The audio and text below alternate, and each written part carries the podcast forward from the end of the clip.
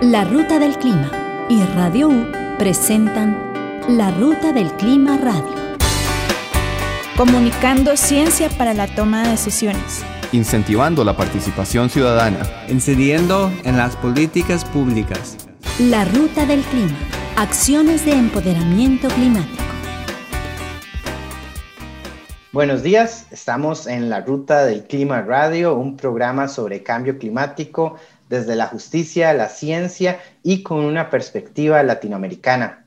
Este año muchos de nuestros programas son co-creados con organizaciones de la sociedad civil latinoamericanas para abordar la agenda climática con una visión regional. Este episodio está co-creado con la Agencia Joven de Noticias y hoy me acompaña Santiago Nahuel Campeni desde Argentina. Saludos, Santiago. Hola, buenas. Hoy retomamos la conversación con Adrián Martínez de la Ruta del Clima y, bueno, yo, Santiago Campeni, desde el equipo de la Agencia Joven de Noticias El Español. Y vamos a estar conversando con María Alejandra Aguilar, coordinadora del área de justicia climática de la Asociación Ambiente y Sociedad en Colombia, con Danae Espinosa, fundadora y coordinadora de CLIC, Movimientos Jóvenes Latinoamericanos Caribeños frente al Cambio Climático en México, y con Mariano Villares, cofundador de Sustentabilidad Sin Fronteras en Argentina. Vamos a estar charlando sobre las NDCs latinoamericanas y justicia ambiental. ¿A qué nos comprometimos? Experiencias desde Colombia, Argentina y México. Para recapitular un poco desde lo que estuvimos charlando en el episodio pasado, estuvimos hablando sobre las NDCs desde la sociedad civil. Las NDCs son los planes de acción climática desde los distintos países y estuvimos hablando sobre el enfoque desde la sociedad civil, sobre los avances y retrocesos en estos planes, sobre la introducción de estrategias en mitigación y adaptación y sobre las distintas instancias de participación ciudadana. Hoy queremos saber desde un enfoque social cómo las NDCs de Colombia, Argentina y México abordan las nociones desde la justicia climática. Dentro de la ambición de los compromisos, ustedes representantes de la sociedad civil, ¿se sienten incluidos para emprender acción climática o existe algún grado de descentralización? Hola, pues buenas, buenos días. Este, muchísimas gracias por la, de nuevo por la invitación al, al, programa. Y en el caso de la NDC mexicana, eso creo que fue, no fue, no creo que fue, más bien sí fue un avance bastante interesante porque en comparación con el NDC entregado en 2015, en este NDC de 2020 sí viene prácticamente el principio de equidad intergeneracional. Es la primera vez que se ve prácticamente este término, porque se veía obviamente la parte de juventudes, la parte de personas o grupos vulnerables, la parte de pueblos indígenas, eh, sobre todo en el, en el área de adaptación al clima, pero en esta ocasión desde la parte de introductoria hasta el contenido viene este, la parte del principio de equidad intergeneracional, que eh, pues a final de cuentas es un término que bueno, pues está catalogado como soft law, digamos como una cuestión legal ligera, aunque tiene un peso muy impresionante, muy, muy grande, esta parte de equidad intergeneracional, temas y que prácticamente es un tema pues nuevo a nivel este, latinoamericano, por ejemplo. Muy pocas personas o muy poca gente trabaja esta parte de equidad intergeneracional. Considero desde mi perspectiva que en el NDC mexicano esto es un, un gran, este, un gran paso precisamente para, para asegurar estos temas de justicia climática y sobre todo pues también ligado a lo que es el acuerdo de Escazú, que México prácticamente fue el onceavo país en ratificar el, el acuerdo, ¿no? Y fue uno de los países que estuvo impulsando fuerte en la región latinoamericana que esto también pues fuera una, una realidad, ¿no? Pues creo que ahí, ahí van avances pequeñitos, pero de que hay avances, hay avances y de ahí pues ya se pueden jalar muchísimas cosas precisamente para focalizarlo en justicia climática. Y tal vez para este, hacer una pequeña nota informativa, los NDC son estos compromisos nacionales que realizan los países de manera voluntaria sobre cómo van a estructurar y este, establecer las acciones climáticas tanto para la adaptación como para la reducción de gases de efecto invernadero. Bueno, al respecto, yo quiero que lo veamos también desde una, desde una perspectiva regional, ¿no? Digamos que nuestra región, América Latina y el Caribe, tiene grandes desafíos respecto a hacer frente a unas economías que son altamente dependientes a los combustibles fósiles y tener tenemos una de las regiones también más desiguales del mundo.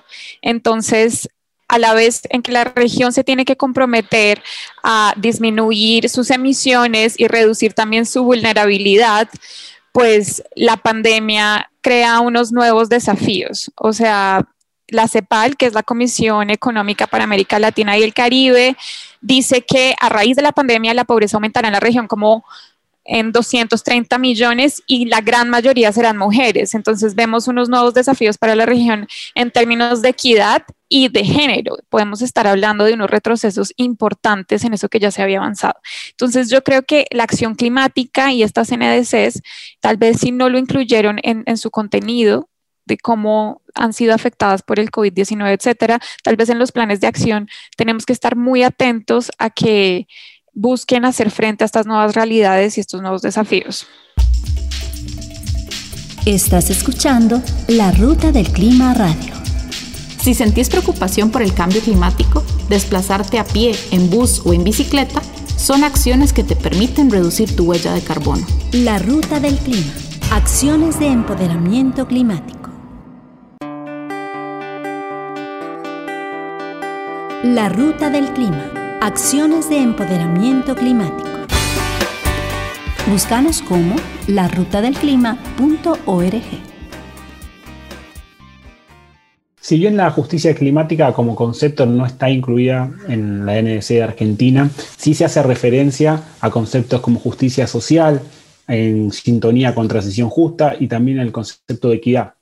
Se advierte en la NDC de Argentina que el cambio climático no afecta a todos por igual, que justamente hay sectores que están más desfavorecidos por no tener los recursos, los fondos necesarios para afrontar estas complicaciones que genera eh, el cambio climático. Es por eso que la NDC busca dar respuestas al cambio climático que mejoren la calidad de vida de la población, especialmente de, aquellos en que eh, de aquellas personas que se encuentran en situación de desventaja. También hace mención y tiene un enfoque bien marcado de equidad intergeneracional, con lo cual de alguna manera sí está hablando de, justicia climática sin mencionar concretamente este concepto.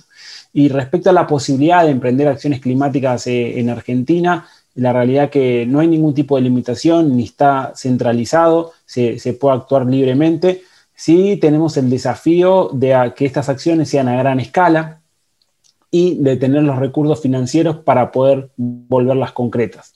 Y en base a esto que mencionabas, Mariano, que se lo pregunto a los tres, obviamente, eh, en base a esto que mencionabas, que las NDC no plantean asuntos de justicia climática concretamente, ¿cómo es la situación de la justicia climática en los distintos países y qué creen que necesitamos para garantizar una efectiva justicia climática de cara a los nuevos compromisos climáticos desde la sociedad civil que ustedes forman?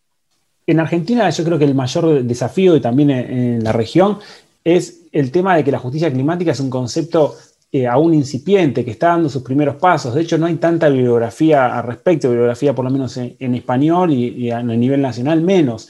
Entonces, empezar a internalizar este concepto, empezar a entender cuáles son los mejores mecanismos para hacer efectiva esta, esta justicia climática y a su vez también de qué manera se le puede brindar recursos económicos a, ellas, aquellas organizaciones que están promoviendo acciones vinculadas a la, justicia climática. Es decir, capacitar a los diferentes actores en este concepto, en estas herramientas y brindarlos de recursos financieros me parece que son dos claves muy importantes.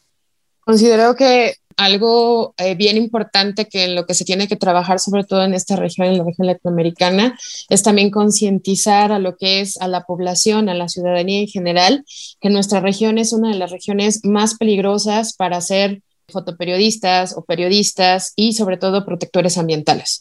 es una de las regiones que cuenta con el mayor número de personas desaparecidas o personas que les quitaron la vida por defender el territorio. Entonces, muchas personas, este, pues no se enteran o se enteran, pero hay muchísimos informes. Por ejemplo, Amnistía Internacional tiene de los mejores reportes, sobre todo de 2019 y parte del 2020, en donde pues prácticamente los, los, este, pues las personas que perdieron la vida incrementaron. Pues creo que esta parte de concientización también desde las organizaciones de la sociedad civil y de medios de comunicación del por qué es importante esta justicia climática en el marco de derechos humanos, sobre todo para la protección de las y este, de los defensores ambientales es súper crucial. Creo que eso es una materia de concientización y una revolución de pensamiento en donde se tiene que trabajar. Y creo que Latinoamérica lo tiene todo. Para mí es un laboratorio de estas ideas para que se pueda concretizar esto de justicia climática desde ese enfoque, ¿no? Bueno, yo creo que el término de justicia climática tiene doble connotación. Primero, eh, digamos, si bien Colombia no es uno de los grandes emisores y apenas contribuye con el 0.46% de las emisiones globales, cuando vemos las realidades al interior del país de cómo, qué potencialidad tendría el cambio climático de afectar poblaciones ya vulnerables, vemos que son pues impactos y amenazas muy desproporcionadas. Entonces hablamos de unas inequidades históricas de los pueblos indígenas, las comunidades afrodescendientes, de campesinos y personas que viven bajo niveles de pobreza. Entonces cuando pensamos en cómo hacer frente al cambio climático, tenemos que tener en cuenta estas realidades y quiero sumar a lo que añadía Danae, y es que la región es de las más peligrosas del mundo para ser defensor ambiental y Colombia es el país más peligroso del mundo para ser eh, defensor ambiental y de los derechos humanos. Y esto es una realidad que, que el país tiene que hacerle frente y que va muy de la mano precisamente de la acción climática. Estás escuchando La Ruta del Clima Radio. Recordemos que la acción climática comienza por nuestros hogares. Nuestros hábitos de consumo generan un impacto la ruta del clima. Acciones de empoderamiento climático.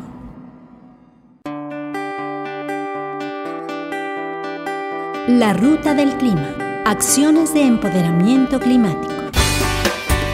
Búscanos como larutadelclima.org. Estuvimos conversando en el bloque anterior sobre justicia climática y una de las cosas que tenemos que tener presente es siempre que uno de los principios del, del Acuerdo de París es la equidad o la justicia y las responsabilidades comunes pero diferenciadas. Entonces, esté o no mencionada la justicia en los NDCs es un principio de la gobernanza climática que tenemos que tener presente. Sin embargo, cambiando de marchas, quisiera preguntarles a ustedes, colegas, ¿De qué manera ha incidido y continúa incidiendo la pandemia en, todos esos procesos de gobernanza climática en sus países, incluyendo los CNS? En México, por ejemplo, pues tiene que ver con el tema de financiamiento climático, ¿no? De hecho, algo que ha resonado mucho estas últimas semanas, creo que prácticamente ya va para un mes, es el tema de energía renovable, por ejemplo, ¿no? Que también han comentado que eh, por ahí en algunos medios, sobre todo si uno se lanza a Twitter, desde muchos frentes, incluso ha habido este, personas o personajes que han comentado que también por la pandemia, por eso no se va a poder hacer una inversión sustancial en esta transición energética mexicana y bueno, pues ahí viene también el sesgo hacia energías fósiles todavía, ¿no? Que la inversión sigue siendo muy, muy grande.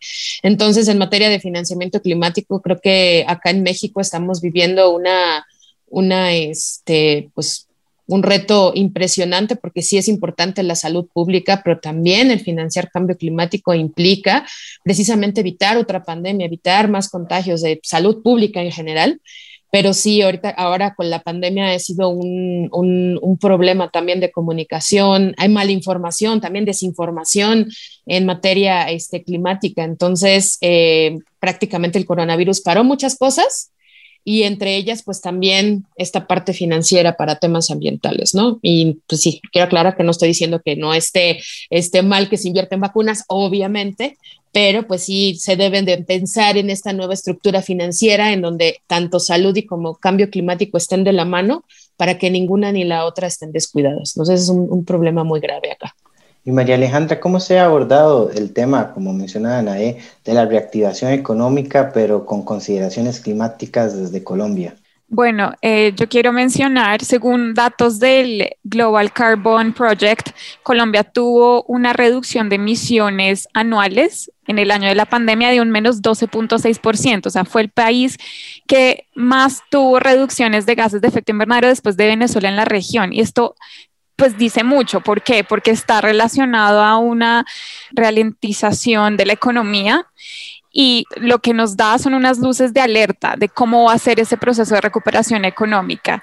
Hasta el momento, la NDC menciona que digamos, la acción climática se va a alinear con una política o estrategia de recuperación económica que sea coherente, pero eh, lo que estamos viendo en la realidad es que hasta hace unos meses el, gobierno seguía muy empecinado en continuar adelante con los pilotos de fracking, que es algo que contraviene 100% pues decir que vamos a, a, iniciar una recuperación económica coherente con la acción climática. Y en el caso argentino, Mariano, me encantaría saber, digamos, cómo armonizan los proyectos como vaca muerta el gobierno argentino con el tema de reactivación económica y pues las metas de carbono que se ha planteado el país en, en cuanto a reducción de emisiones. La pandemia ha impactado de forma negativa. La realidad que ha atrasado todo lo que se materia de cambio climático y estuvimos todos más aislados e incomunicados mientras los procesos como se ha avanzado. Y en materia de vaca muerta, que bien comentás, Arián, es un claro ejemplo de que trabajamos sobre el problema de la pandemia, pero no sobre la causa y nos falta un enfoque de reactivación en clave de resiliencia climática, ¿no? Seguimos apostando a más de lo mismo, que es la explotación de los combustibles fósiles. Entonces, así realmente es muy difícil eh, tener un avance en materia ambiental y poder estar preparados para las próximas pandemias. Estás escuchando La Ruta del Clima Radio. Las decisiones climáticas nos afectan a todas las personas. Informate, involucrate y pedí cuentas. La ruta del clima. Acciones de empoderamiento climático.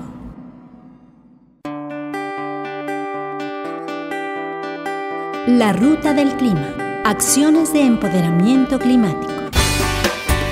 Búscanos como larutadelclima.org. En esta última sección del programa quisiéramos recapitular un poco lo que hemos venido este, conversando. Hablamos de justicia climática, hablamos de los retos que nos ha presentado pues, la pandemia en la reactivación económica que, que debemos realizar en todos nuestros distintos países, ojalá una reactivación económica verde que tenga consideraciones para los derechos humanos, para la sostenibilidad y para la agenda climática, también para la salud pública. Y creo que, que, que no son temas aparte, son complementarios. Este, Santiago, vos todavía tenés algunas preguntas ahí antes de que se nos escapen los participantes del programa. Adelante. Sí, sí, antes de que se nos vayan y de que se nos termine el tiempo, estuvimos hablando de la crisis del coronavirus y bueno, y también estuvimos hablando de temas ambientales, por lo tanto podemos hablar de la crisis climática, la crisis de biodiversidad y con tantas crisis confluyendo, ¿qué recomendaciones darían a nuestros oyentes para enfrentar la crisis climática? Y también qué llamados harían a los gobiernos de sus países para garantizar la participación ciudadana efectiva. Bueno, yo creo que si bien gran parte de las acciones climáticas que necesitamos para, digamos, mantener esa temperatura en 1.5 grados dependen de la voluntad política de nuestros gobiernos. Nosotros como individuos tenemos también el poder de con nuestras acciones diarias tener un impacto positivo. Así que yo los invito a los oyentes a que tengamos un estilo de vida más consciente y hay muchas formas en las que podemos reducir en nuestra huella de carbono. Y a los gobiernos y especialmente a Colombia a que se comprometa con los defensores ambientales, a que se comprometa a ratificar el acuerdo de Escazú y a que la implementación de la NDC se dé en procesos de participación amplia que convoquen a todos los sectores de la ciudadanía, especialmente a los jóvenes y a las comunidades étnicas del país. Gracias, María. Y desde el punto de vista de México, pues de la parte de recomendaciones que daría yo a los oyentes, coincido con, con María Alejandra, ¿no? Esta parte de responsabilidad y concientización personal eh, hay muchas acciones desde las escuelas, desde casa, desde el barrio, este, que se pueden realizar. Hay muchísima información, eso también es muy bueno, que hay muchísima información acerca de cambios de hábitos de consumo, por ejemplo, que la gente puede accesar, ¿no? Eh, de cualquier edad. Eh, y eso es súper importante. Entonces, el cambio personal es algo súper importante estos días. ¿Y qué llamado haría este, al gobierno acá mexicano? Pues yo prácticamente al área gubernamental que siga eh, prácticamente abriendo abriéndose a, esta participación más activa con las organizaciones de la sociedad civil, porque esto de cambio climático y en otras agendas, pero principalmente en este caso más bien, corrijo, en la de cambio climático ya se necesita una participación multiactor constante, en donde no solamente sea como esta parte gubernamental la que obviamente vaya, que es el tomador o los tomadores las tomadoras de decisión, sino que precisamente los ciudadanos necesitan estar más incluidos en estos procesos a diferentes niveles de participación, pero que a final del día pues construyen a un país más resiliente al clima. Muy bien, gracias Danae. Y para ir finalizando, a ver tu opinión, Mariano. Bueno, mi opinión va muy en sintonía con la de las compañeras, en el sentido de, bueno, qué recomendaciones, en primer lugar, informarse, leer, entender lo que está sucediendo, cuáles son las causas, las consecuencias, el alcance, eso es clave, pero en consecuencia puede hacer acciones individuales que tienen en su conjunto un peso relevante, pero siempre en paralelo estas acciones individuales con la exigencia al Estado de empezar a tomar políticas públicas acordes a la emergencia climática que debemos afrontar. Es los actos individuales junto con el para que actúe en consecuencia. Y a los gobiernos de la región y a nivel mundial les diría que el tiempo de actuar fue ayer y no lo hicimos, ya estamos atrasados, quedan menos de 20, perdón, quedan menos de 9 años para el 2030. No podemos demorarnos más en el diagnóstico del diagnóstico y en elaborar propuestas lindas, pero que después no se concretizan. Debemos promover la acción climática como política pública y prioritaria de manera urgente. La Ruta del Clima Radio. Estás escuchando La Ruta del Clima Radio. Si sentís preocupación por el cambio climático, desplazarte a pie, en bus o en bicicleta son acciones que te permiten reducir tu huella de carbono. La Ruta del Clima. Acciones de empoderamiento climático. Bueno, con estos comentarios de nuestros colegas de Colombia, Argentina y México, quisiéramos agradecerles de parte de la Agencia Joven de Noticias y la Ruta del Clima por acompañarnos a todas y todas este, nuestros oyentes y también, pues, por supuesto, a, a, las y los colegas de Latinoamérica que nos han compartido sus perspectivas y experiencias sobre este proceso tan complejo. Esperamos que hayamos podido abrir una pequeña ventana sobre la acción climática en Latinoamérica. Le agradecemos a Paolo en los controles y ustedes nuevamente por habernos acompañado esta semana. Les esperamos el próximo lunes a las 8 de la mañana en 101.9 Radio U para continuar esta discusión sobre acción climática desde otra perspectiva, desde otra temática, y pues les invitamos a seguir tanto a la Agencia Joven de Noticias y la Ruta del Clima en Facebook, Twitter e Instagram, y también si desean escuchar nuevamente este programa, pueden hacerlo en las plataformas favoritas de podcast. Tengan una buena semana. Hasta luego. Esto fue La Ruta del Clima Radio apertura hacia la información climática. Generando conciencia para las transformaciones necesarias. Promoviendo el desarrollo sostenible. Te esperamos todos los lunes a las 8 de la mañana por Radio U 101.9.